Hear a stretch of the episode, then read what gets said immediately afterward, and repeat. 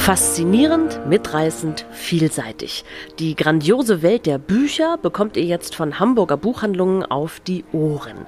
Vielfalt statt Mainstream, unabhängig und inspirierend. Einmal im Monat hört ihr die Folge einer jeweils anderen Hamburger Buchhandlung mit Interviews, mit Buchempfehlungen und Veranstaltungstipps und vielem mehr. Seid gespannt!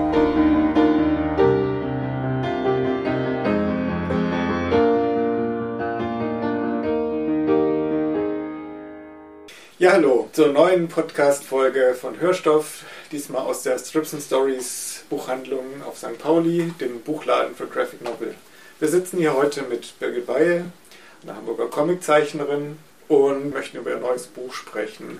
Kurz ein paar Infos zu Birgits Werdegang oder Lebensgeschichte. Birgit ist in München geboren, aufgewachsen, Kindheit und Jugend hauptsächlich in Uganda und Kenia verbracht, dann wieder zurück nach Deutschland gegangen, hat äh, Geschichte und äh, Literatur studiert, bevor sie dann mit 30 nochmal entschlossen hat, äh, zur Illustration zu wechseln und zum Comic zu wechseln. Und seither ist sie sehr erfolgreich und umtriebig als Comiczeichnerin, als auch als Dozentin unterwegs. Wurde mit vielen Preisen ausgezeichnet. Zu nennen ist vielleicht der Leibinger Preis oder den Max- und Moritz-Preis vom Comic Festival Erlangen. Und es gibt noch einen weiteren Preis, der auch Anlass für dieses Gespräch ist. Genau, in diesen Tagen kommt noch ein, ein weiterer dazu. Das Lessing-Stipendium wird hier verliehen. Im Thalia-Theater in einer schönen Preisverleihung. Und uns würde vielleicht als Einstiegsfrage nochmal interessieren, oder vielleicht auch die Leute da draußen, die wir jetzt nicht sehen können. Ähm, Hans hat es ja gerade schon ein bisschen skizziert, wie du von deinem Literaturstudium dann nochmal zur Illustration gewechselt bist, wie das vonstatten ging oder was deine Motivation da war, wie du zum Comic gekommen bist. Das ist immer eine ziemlich lange Geschichte. Ich mache sie aber kurz. Ähm, ich wollte eigentlich Kunst studieren, nachdem ich ähm, nach Deutschland gekommen bin und habe einfach gar kein Kontextwissen gehabt. Das heißt, irgendwie, als ich zum Tag der offenen Tür bin in München an der Kunstakademie, habe ich gedacht, die ziehen um, weil ich sowas wie Videoinstallationen und also Videoarbeiten und Installationen nicht kannte und mit meiner Mappe mit aquarellierten Vögelchen irgendwie fehl am Platze mir vorkam und habe es dann eben nicht gemacht und fand Geschichte und Literatur ist irgendwie ähm, machbarer. Und ähm, genau, mit 30 wollte ich das aber irgendwie einmal probiert haben, damit es nicht irgendwie so ein unerfüllter Traum ist, wo ich dann immer mir selber sagen muss, mit 80 noch irgendwie, ich habe mich halt nicht getraut. Und bin dann direkt angenommen worden und dachte aber, es muss irgendwie nicht freie Kunst sein, sondern es muss einen Job ergeben, also Illustration. Und auch da habe ich nicht mich jetzt für Comic direkt interessiert oder, also ich habe immer Comics gelesen, aber ich dachte nicht, dass ich das machen will, soll, kann, das war wirklich der Zufall, dass ich bei Anke Feuchtenberger in der Klasse war und mich diese Art zu arbeiten und zu erzählen interessiert hat und dass ich bei ihr eben Diplom gemacht habe und mit einem Comicbuch und ähm, das war dann wiederum dankenswerterweise hat Andreas Platthaus das dann direkt irgendwie besprochen und damit war ich plötzlich Comiczeichnerin. Zum Glück kann man da ja nur sagen wie du ja weißt, mögen wir dein Werk sehr gerne. Wir haben ja auch schon viele Veranstaltungen zusammen gemacht. Und heute wollen wir über dein neues Buch sprechen, Root Girl, was im März erscheinen wird, im Avant Verlag. Es ist eine Biografie geworden über Priscilla Lane. Magst du mal erzählen, wer das ist und wie ihr euch kennengelernt habt? Ja, Priscilla Lane habe ich ähm, kennengelernt tatsächlich in Pittsburgh bei einer Germanistinnenkonferenz in den USA. Und da hatte ich wiederum eine Lesung gemacht und da hat sie mich kurz angesprochen und meinte, sie würde mich gerne eben mal ähm, interviewen zu meinen Arbeiten und ähm, dass sie gerade in Berlin ist für ein halbes Jahr mit einem Stipendium der American Academy. Und dann haben wir uns getroffen, nachdem ich wieder zurück in Deutschland war und ähm, sie hat dann eben über mich, oder über meine, nicht über mich, über meine Arbeit einen Aufsatz geschrieben und auf dem Weg zum Bahnhof habe ich sie quasi ein bisschen über ihr Leben ausgefragt, warum sie, wie sie zur Germanistik gekommen ist und so weiter, was man halt so an Smalltalk macht. Und dann hat sie halt erzählt, dass, äh, weil sie Indiana Jones Fan war. Das fand ich dermaßen lustig, dass man Germanistik-Professorin wird, weil man als Afroamerikanerin, weil man äh, oder weil sie halt Indiana Jones Fan war. Und dann sind wir so in, ins Gespräch gekommen. Dann hat sie eben erzählt, dass sie Skinhead war und ähm, in Ostberlin in der Szene unterwegs war. Nach der Wende. Und das fand ich so interessant, dass ich dann gedacht habe, okay, ich mache einen Strip über sie für den äh, Berliner Tagesspiegel, weil ich dann derzeit noch diese Seite gemacht habe. Und bin eben nach Berlin gefahren, dann zwei Wochen später und habe sie interviewt in dieser pompösen Villa da am Wannsee. Und ähm, das war so viel, dass ich dachte, wow. Und dann habe ich zum, also als Witz gesagt zum Abschied, Mensch, ich weiß überhaupt nicht, wie ich das kondensieren soll in 16 Panels. Über dein Leben müsste man ja ein Buch machen. Und dann meinte sie, ja, mach doch, das fände ich super. und dann bin ich mit diesem, saß ich mit diesem Gedanken halt äh, im Zug zurück nach Hamburg und da kommt eben auch, da war ich, habe ich erst gesagt, das mache ich auf gar keinen Fall, weil eben bei genau dieser Germanistinnenkonferenz in Pittsburgh ist mir vorgeworfen worden, dass ich mit meinen äh, Comics kulturelle Aneignung betreibe. Und da dachte ich mir, das ist jetzt irgendwie ungeschickt, mhm. wenn ich dann als nächstes jetzt wieder ein Buch mache über eine afroamerikanische Frau, eine schwarze Frau. Und das dachte ich erst, was soll der Quatsch, das tue ich mir nicht an. Ähm, gleichzeitig fand ich oder finde ich sie sehr sympathisch und sie hat halt noch gesagt, dass sie so gerne hätte, dass es eben ein Buch über ihr Leben gibt, weil sie das Gefühl hat, es braucht so Geschichten als Empowerment, gerade für schwarze Mädchen. Und eben ihr Kontext ja auch wiederum divers ist und dass sie das wirklich sich freuen würde, wenn es dieses Buch gibt. Und dann dachte ich wiederum, ja, aber warum soll ich das schreiben? Und dieses Übliche, und das hat für mich tatsächlich fast ein Dreivierteljahr gedauert. Wir haben dann weitere Interviews geführt. Aber bis ich eine Form gefunden habe, dieses Buch auch zu machen, wo ich mich wohlfühle und wo ich es vertreten kann, auch innerhalb dieser Diskussion. Und gleichzeitig das Gefühl hatte, ich lerne auch noch was und ich kann mich selber besser positionieren. Mhm. Das kommt ja toll raus in dem Buch, finde ich. Also äh, ich finde ja bei deinen Büchern immer so toll, dass du so, so unfassbar viel recherchierst und so sorgfältig recherchierst, aber ich nie das Gefühl habe, ich, ich lese so eine Dokumentation, sondern es ist dann trotzdem so ein total toller, äh, dramaturgisch ausgefeilter Roman.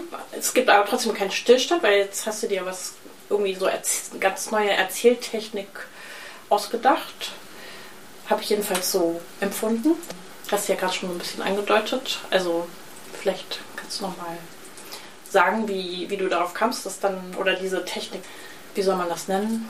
Ja, es ist ja im Prinzip eine Zusammenarbeit oder äh, Kollaboration oder wie habt ihr das denn gemacht, dass, dass das dann so entstanden ist? Also ich habe, wir haben ziemlich lange, ähm, habe ich sie einfach nur interviewt und ganz am Anfang dachte ich, ich mache einfach ganz kurze Kapitel, so schlaglichtartig immer zu einem Aspekt aus ihrem, zu jedem Lebensjahr. Und dann hatten wir, mhm. aber dann war sie einfach, wäre das sehr dick gewordenes Buch, weil sie ja inzwischen, also inzwischen ist sie, glaube ich, 40 oder so um den Dreh. Und da war sie halt noch in ihren 30ern und dann war schnell klar, das wird viel zu viel und auch nicht immer interessant. Es braucht so ein Thema. Und dann habe ich eben angefangen, erste äh, Szenen mir auszudenken aus dem, was sie erzählt hat und festgestellt, dass mir wirklich in dem Fall einfach das Wissen fehlt, weil ich das, den Kontext einfach gar nicht kenne und auch nicht Lust hatte, das jetzt eben so zu tun, als ob ich mit ihrer Stimme spreche. Und dann habe ich es einfach immer mir ausgedacht und ihr gegeben, dass sie es kommentiert. Das Problem war ein bisschen, ich dachte halt, wir kommen so richtig in so schöne Streitgespräche dann, die ich dann wiederum auch zeichne. So ja. habe ich es ja jetzt gemacht. Es ist immer erkenntlich dadurch, dass es orange gezeichnet ist, so wie mhm. der Korrektur, die Korrekturschleife quasi zu jedem erdachten Kapitel. Und äh, Priscilla ist einfach sehr höflich und eine sehr bescheidene Person und deswegen hat sie wenig kritisiert und wenn dann sehr freundlich.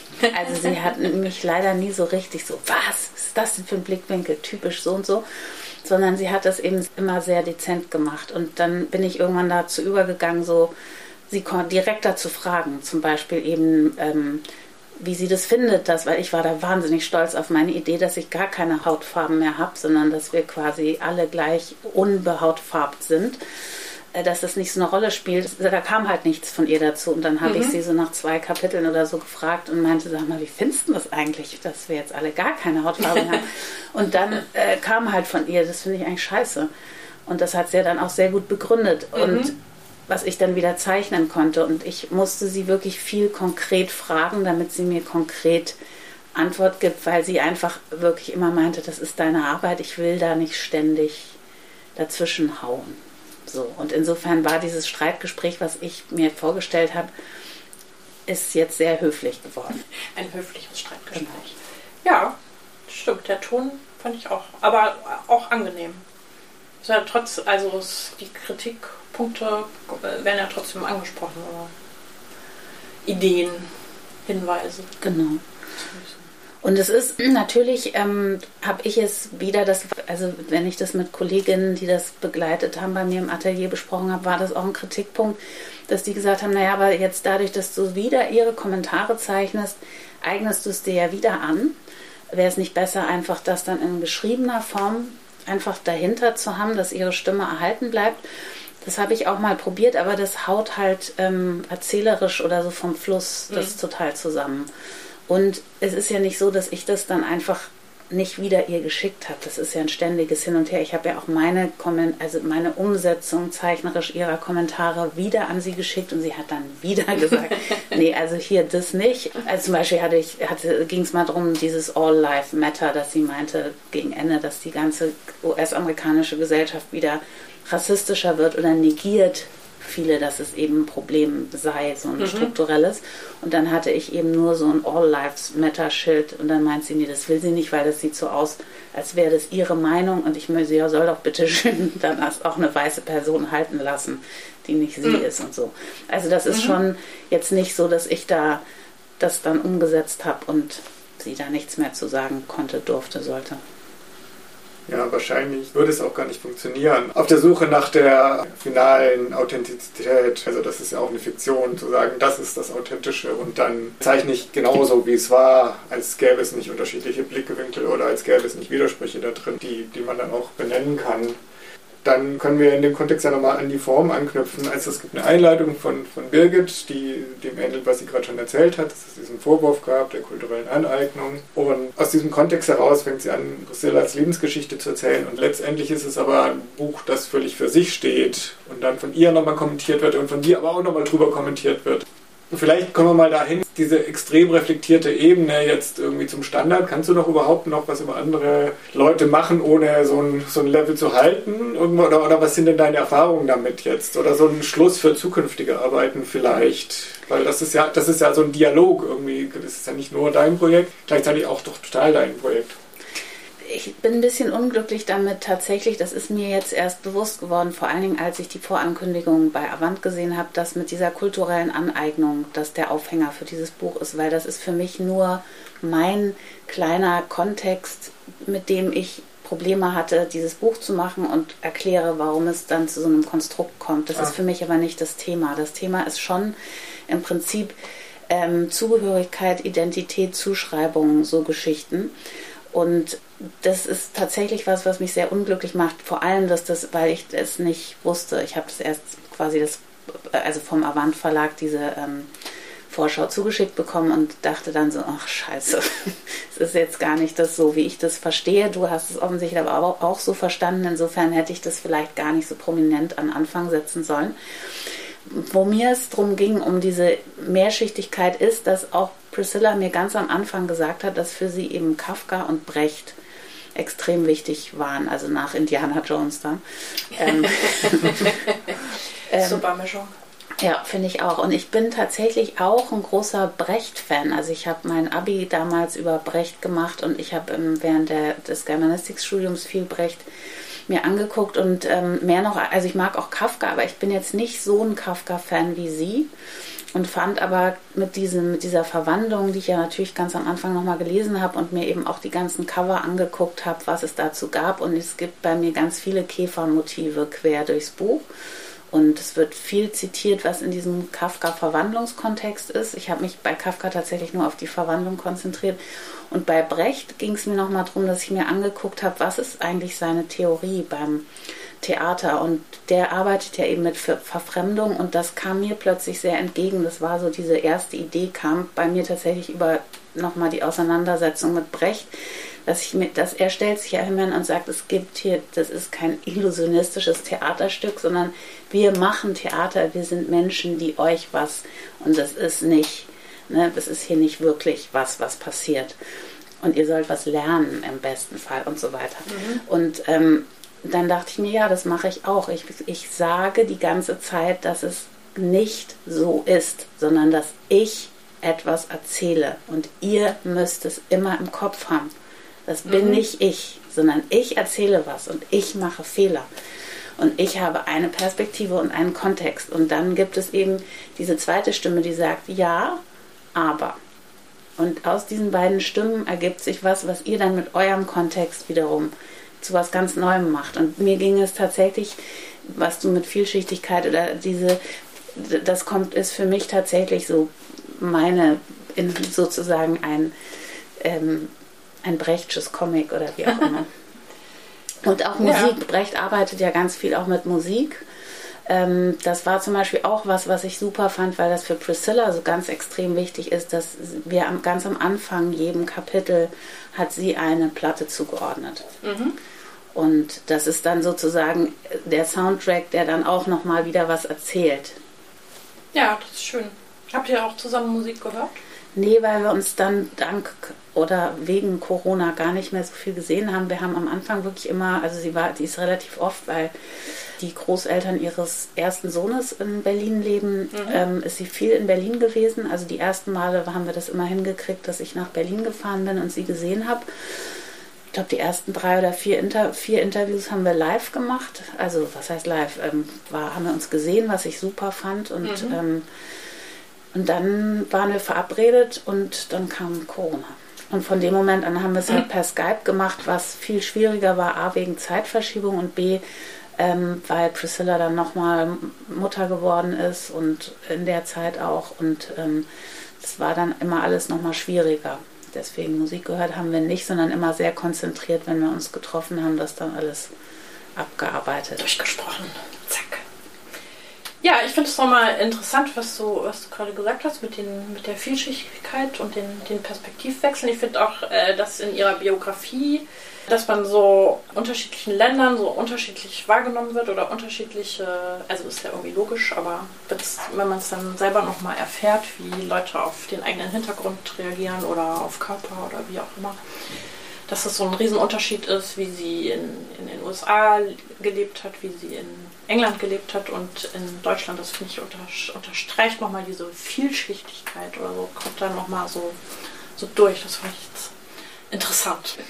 Habt ihr da auch viel drüber noch gesprochen, wie das so ist in verschiedenen Settings dann sozusagen, gesellschaftlichen, kulturellen zu leben? Oder ja, ich hatte so, äh, wenn man ich habe das noch nie gemacht, dass ich jetzt länger im Ausland war, immer mal höchstens vier Wochen oder so. Irgendwie auch super interessant vor, weil man so richtig eintaucht und dann so ein Stück weit anderes Leben hat, weil man anders wahrgenommen wird oder andere Anknüpfungspunkte hat. Ich glaube, für Priscilla war tatsächlich immer diese Skinhead-Kultur oder Punk-Kultur ähm, so ein Rahmen, wo sie sich dann sicher gefühlt hat. Also, dass sie halt wirklich sowohl in England wie auch dann eben in Berlin da ganz schnell angeknüpft hat und, und Zugang gefunden hat und das sozusagen ein bisschen ihr Safe Space war. Und ich besonders lustig eben diese Geschichte wirklich fand, dass sie dann direkt, als sie einen dann ihren späteren Freund kennengelernt hat, der sie dann gesagt hat, komm, wir fahren nach Frankfurt auf ein Konzert und sie dachte halt Frankfurt am Main und hat sich dann natürlich da in Frankfurt an der Oder wiedergefunden und meinte, dass sie dadurch auch gar nicht so, sie hatte halt nicht so viel Angst oder das, was natürlich hat sie auch Rassismuserfahrung gemacht, aber sie war dann wiederum in einer, in einer Gruppe, die ihr quasi Schutz geboten hat aufgrund dieser Blase, in der sie sich äh, bewegt hat, so. Und das war, glaube ich, für sie so immer so ein bisschen die Hilfe, irgendwo anzukommen. Und das hat sie zum Beispiel eben in Berkeley, ist ihr das am schwersten gefallen, hat sie erzählt, als sie promoviert hat, dass das wirklich, dass das extrem schwierig war, sich da zu verorten, weil es eben diese, weil sie da nicht mehr diesen, diesen subkulturellen Kontext hatte, plus dann eben zur, zu, zu diesem Aspekt der, der Hautfarbe, der gar nicht mal so schlimm war, dann in dem Kontext war es aber vor allen Dingen die, die, der, der Klassismus, also dass sie halt wirklich so das Gefühl hatte, sie gehört überhaupt nicht dazu, dass dieses Elitäre so wahnsinnig betont worden ist. Und ursprünglich sollte das Buch auch noch weitergehen, weil sie dann ja Professorin geworden ist ähm, in den Südstaaten, was dann auch wieder, sie aber ja nicht wiederum zu diesen AfroamerikanerInnen gehört, die quasi sich beziehen auf diese, auf die eigene oder die familiäre oder Herkunftserfahrung der Sklaverei, weil sie ja wiederum noch nicht lange im Land ist oder ihre Familie und ähm, eben aus der, aus der Karibik kommt, dass da auch wieder ganz viele schwierige und da haben wir uns dann aber entschieden, das nicht so weit zu führen, weil sie da immer noch lebt, weil ihre Kinder da sind, weil ähm, das einfach dann blöd ist für, für sie. Wobei ich das auch wirklich nochmal sehr interessant gefunden hätte. Es gab letztes Jahr, vorletztes Jahr ein neues Buch, das eigentlich schon ganz alt ist, das hieß Oreo von Fran Ross. Und ich sah da einige Überschneidungen. Also das Lustige ist, dass du dein Buch ja genauso nennen wolltest, nämlich Oreo und den Titel dann nochmal in Root Girl geändert hast. Aber auch da geht es um eine schwarze Frau, die nicht nur schwarz ist, sondern einen jüdischen Teil in ihrer Familie hat und eigentlich in keinen Raster passt und sich nicht festlegen ist. Und also so eine so eine anti-essentialistische Erzählung, die sehr frei ist, sehr wild. Rassismus natürlich nicht weglässt, aber das nicht runterbricht. Also ein einfaches Label, das, das, das nicht funktioniert. Was ja dann das vorhin besprochene Problem mit, der, mit dem Vorwurf der kulturellen Aneignung noch ein bisschen deutlich macht. Die Frage ist, ähm, hast du das Buch auch gelesen? War das vielleicht sogar Inspiration? Siehst du da Verbindungen? Also so, das ist ja eigentlich, das ist etwas Fiktionales, eine wilde Geschichte, angelegt an eine griechische Mythologie auch. Deins ist eine echte Lebensgeschichte, aber ich sah doch sehr viele Verbindungen bei den beiden. Ging dir das auch so? Oder? Also zunächst war ich empört, dass es dieses Buch gab, weil ich da ja gerade angefangen hatte. Ich glaube 2019 oder so ist das rausgekommen oder mhm. 20, ich weiß es nicht mehr. Aber ich weiß, dass ich gerade angefangen hatte und das mit überall eingereicht hatte, auch für Fördergelder und so mit dem Titel. Und dann fand ich auch noch das Cover wahnsinnig schön. Ja, ich habe es natürlich sofort gelesen und ich fand es super. Ähm, ich fand es damals aber auch deswegen super, weil ich so das Gefühl hatte, das hat überhaupt nichts mit meinem Thema zu tun. Und das dann so beruhigt zur Seite legen konnte. Und dann habe ich einfach gedacht, okay, dann nenne ich meins halt Oreo, eine Annäherung, weil es ja so ein Annähern ist an, an diese Geschichte von mhm. ihr. Dann habe ich das Problem mit diesem Cover, äh, mit diesem Titel nicht was aber dann Hannes vom Avant Verlag ganz anders sah, als es jetzt, was ich auch verstehe, man merkt sich halt einfach Oreo und, und bestellt das dann und dann gibt es halt irgendwie Verwechslungsgeschichten. So. Mhm. Auch gut. Aber äh, mich hat es damals erleichtert, dass es von dem damaligen Gefühl her, da war ich aber auch noch ziemlich am Anfang, von meinem Buch, ähm, dass ich dachte, ah cool, es geht auch, klar geht es um Identität, aber das gibt es ja tausende von Büchern, aber das hat so gar nichts mit meinem zu tun. Und jetzt, wo ich fertig bin, ist mir das neulich wieder untergekommen, dachte ich, ach lustig, es ist doch irgendwie, natürlich hat es was damit zu tun, eben genau wie du sagst, weil es sich nicht, es ist halt viel komplexer. Es ist, und das finde ich, wird bei Fran Ross auch ganz deutlich, es ist einfach unglaublich komplex, diese Zuschreibungen und Selbstverortungen und und so weiter. Und das ist es bei Priscilla eben auch. Und ähm, insofern bin ich froh, dass es mich damals nicht irgendwie, dass ich gleich dachte, oh mein Gott, jetzt muss ich das auch alles genau so machen und so, ähm, dass ich, dass mich das nicht in irgendeinen so Zugzwang gebracht hat und im Nachhinein zu sehen, ah doch, stimmt, es gibt einfach Ähnlichkeiten, das fand ich jetzt schön. Ja, ist auch schön. So. Wirklich ein, ein vielschichtiges Buch geworden.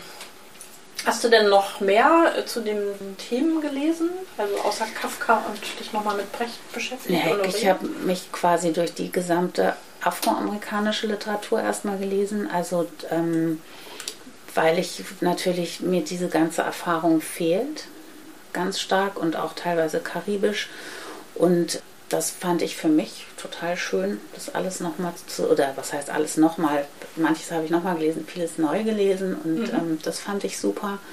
Ich fand zum Beispiel eben auch von dem Johnny Pitts Afropäisch, fand ich für mich super wichtig, diese Reise von ihm mhm. als ähm, Afropäer in diese und eben auch da zu sehen, der wird ja völlig unterschiedlich in den verschiedenen Ländern wahrgenommen. Mhm. Das hat mir ganz viel geholfen. Und aber auch, was ich auch angefangen habe, eben, ähm, sind eben afrodeutsche AutorInnen zu lesen. Und das war ganz lustig, weil wiederum Priscilla Lane gerade in der Zeit halt Tausend Serpentinen Angst von Olivia Wenzel übersetzt hat. Ah, interessant. Genau, und dann ähm, man hatte, irgendwie kamen wir da drauf bei irgendeinem so Skype und dann meinte ich gerade, ach cool, die habe ich gerade gelesen und so und das ist toll. Und es war dann nochmal irgendwie schön, dass das, das sich das da auch überschneidet. So. Genau, und das fand ich äh, wirklich für mich auch nochmal unglaublich toll, diese neuen Stimmen ähm, zu entdecken. Und insofern war es für mich wirklich auch nochmal ein Lernprozess, und denke ich, der wird ja auch nie abgeschlossen sein. Äh, nee. Gibt ja auch ständig neue tolle Bücher. Genau. raus. Ich hatte so einen kleinen äh, Moment, äh, als ich dein Buch gelesen habe, dass mich ein bisschen ein, ein, äh, ein Aspekt von Identity von Mitchell Sanyal erinnert hat. Nämlich dieses, dass die Cousine der Hauptperson ja in England wohnt und nicht in Deutschland und da auch in so einer völlig anderen Welt quasi aufwächst, was die, den kulturellen Hintergrund angeht, als das dann hier in Deutschland sozusagen rezipiert wird oder wie man, wie es hier gesellschaftlich so ist. Das fand ich interessant eine interessante Parallele auch noch zu der Geschichte von Priscilla. Ja, das habe ich natürlich ich auch gelesen. sofort dran denken, weil ich irgendwie das auch da so beeindruckend fand in dem Buch. Also irgendwie ist, weiß man das ja, aber das nochmal so zu lesen und sich so, so verdeutlicht zu kriegen, fand ich irgendwie nochmal einen interessanten Aspekt. Naja, ich glaube, das Ding ist, und das kommt eben auch bei, bei jetzt gerade bei 1000 Serpentinen Angst, ähm, fand ich das nochmal auch ganz interessant. Da geht es ja dann nochmal mit Vietnam und so weiter. Und das aber, gerade England ist einfach schon seit langem eine Gesellschaft mit sehr vielen eingewanderten Menschen aus allen Teilen der Welt. Und deswegen gibt es da Communities und deswegen gibt es da auch anderen Blick darauf, der einfach schon länger da ist. Und das ist halt hier nach wie vor nicht so oder nur in großen Städten, dass das was, dass es einfach Teil unseres, unseres Erlebens ist als weiße Menschen, dass es einfach auch andere Menschen und andere Kulturen gibt, die zu uns gehören, die auch einfach deutsch sind, Punkt. Und das ist, glaube ich, in, in, in Kultur, also in England schon mal anders. Nicht, dass es da keinen Rassismus gibt, aber es ist einfach, da sind die Menschen länger dran gewöhnt oder irgendwie ist es mehr verzahnt. Und natürlich dann eben auch einen anderen Kontext. Und das ist es hier halt nicht. Also das ist, das kommt ja gerade bei Identity ganz, ganz doll. Das ist so ähm, dieses Alleinstellungsmerkmal als indische Frau gelesen zu werden in Bonn oder wo sie dann unterwegs ist. Und das ist natürlich, wenn du in London unterwegs bist, ist das nicht so ein wahnsinniges Alleinstellungsmerkmal.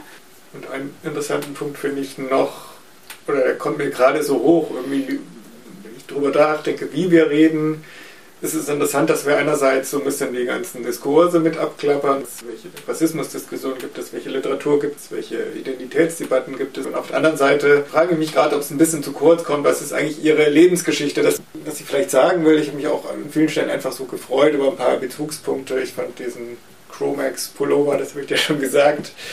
Sie steht die ganze Zeit in so einem Chromax Pullover rum. Chromax ist so eine sehr brollige New York Hardcore Band oder diese ihr Bezug auf, auf Schlachtrufe BRD, die sind ja Deutsch-Punk-Sampler. Und auch meintest, die hingen ja auch in der Punk-Szene ab und dann, und dann geht es ja mal weiter mit verschiedensten Bezügen, über dass es immer so Wendungen gibt.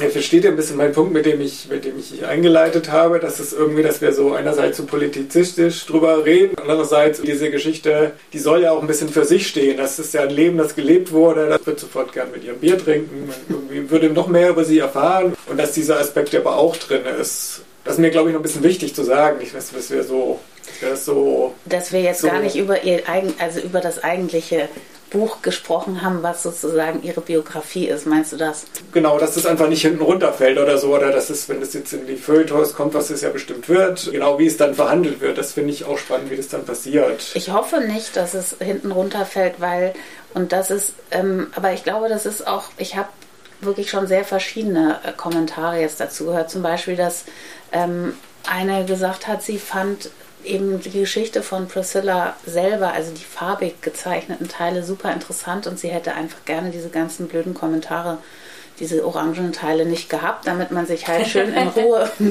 auf ihr Leben konzentrieren kann, weil das einfach super spannend sei und man eben Punkt, ne? genau nah bei ihr ist. Und insofern denke ich mir, okay, dann ähm, kann man doch einfach die orangenen Seiten überskippen. Und ich glaube schon und ich hoffe, dass eben ihr Leben auch so ohne die Kommentarteile ähm, interessant genug sind. Und ähm, den Eindruck habe ich ja. Und ich habe schon immer auch wirklich darauf geachtet, dass Sachen, die mal angefangen werden zu erzählen, dass die auch wieder auftauchen und dass klar ist, was ist da draus geworden. Also ne, das auftaucht, sie hat ausgesagt vor Gericht in, in diesem Missbrauchsding, Mhm. das ist aber nicht, dass sie kein Recht bekommen hat und so weiter und so weiter. Also dass die ganzen Stränge auch immer zu Ende erzählt werden, das war mir auch wichtig, dass es nicht nur, dass es wirklich einmal ihr Leben rund erzählt wird, so und es nicht nur der Aufhänger ist für eben so eine Theoriedebatte oder irgendwie meine Brechtschen Spielereien. genau. Und wir erwarten ja auch mündige Leser und Leserinnen, ne? die aus allen Aspekten des Buchs. Genau, also wie gesagt, wer keinen Bock auf die, auf die Kommentarteile hat, kann die ja einfach überspringen. Ja, das, das wäre möglich. Wobei es auch schade wäre, weil es ja immer noch Zusatzinfos gibt zu ihrem Leben. Das stimmt.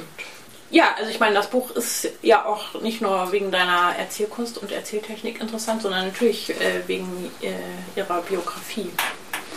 Wenn sie nicht in diese ganzen Sachen gemacht hätte und in den verschiedenen Subkulturen unterwegs gewesen wäre, dann hättest du es ja auch nicht so erzählen können.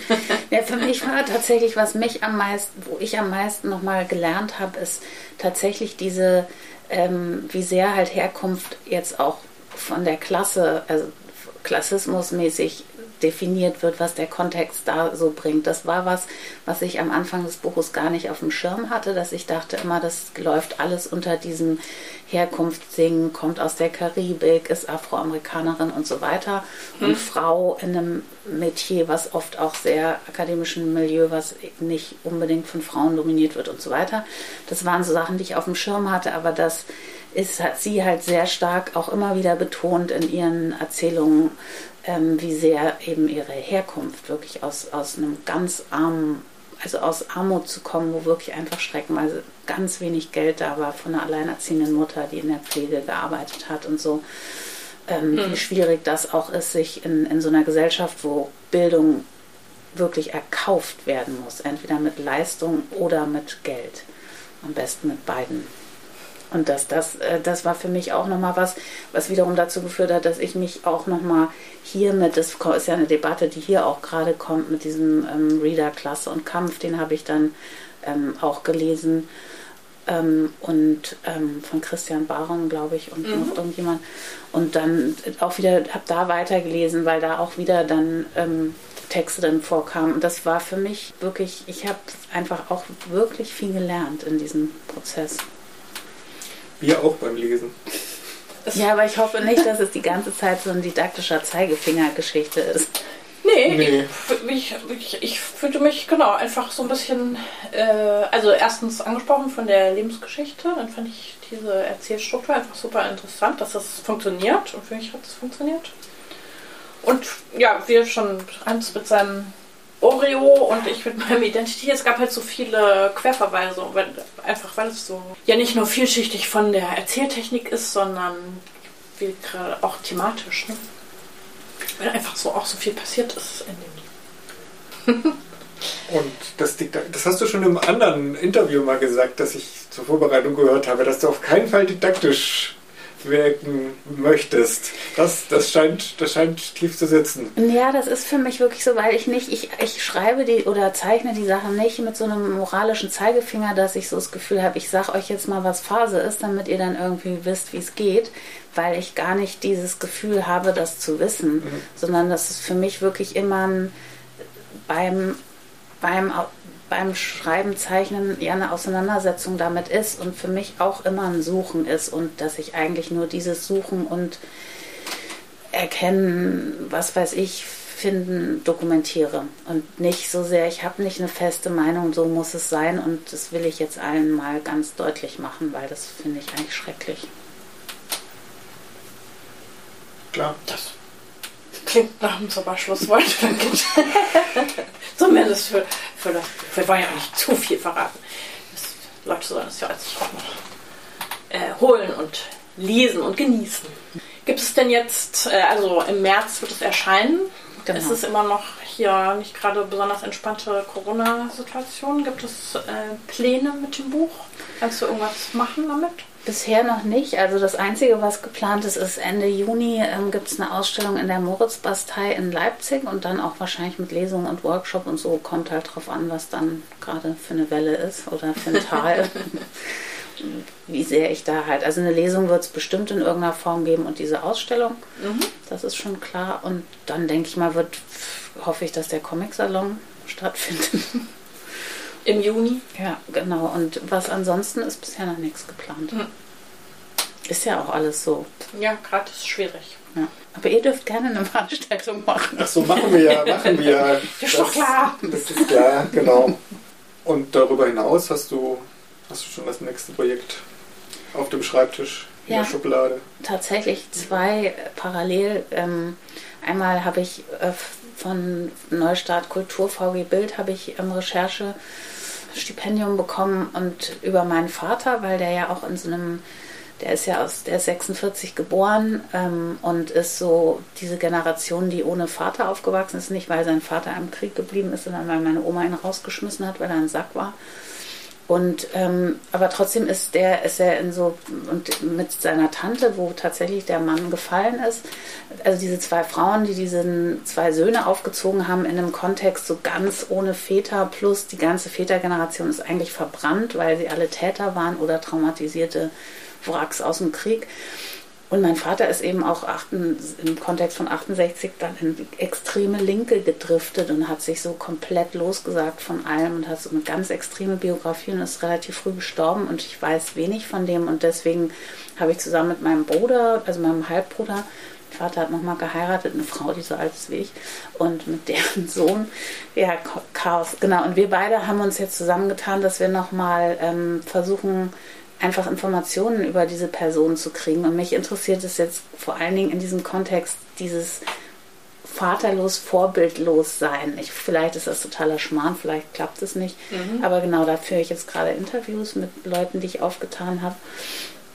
Und das ist aber so ein eher, das wird so ein Langzeitprojekt sein. Aber was ich jetzt konkret anfangen werde, ähm, das ist ähm, über Elisabeth Käsemann, dass ich ähm, und die argentinische Diktatur. Da hat mich ein argentinischer Historiker angesprochen, ob ich dazu eine Graphic Novel machen würde und mir Kontakte zu der Käsemann Stiftung vermittelt. Und er möchte, er für ihn ist, er möchte gerne, dass da insgesamt dass es ums Schweigen geht. Also oder das haben wir jetzt in ersten Gesprächen uns überlegt, dass es halt das Schweigen der Nachkriegszeit, was zur RAF geführt hat oder auch zur, zu, zu, zu diesen linken Utopien nochmal wieder hin und das Schweigen, was dieser Margot, dass, die, dass Deutschland sich nicht um ihr Schicksal gekümmert hat und das Schweigen nach, in Argentinien nach der Diktatur.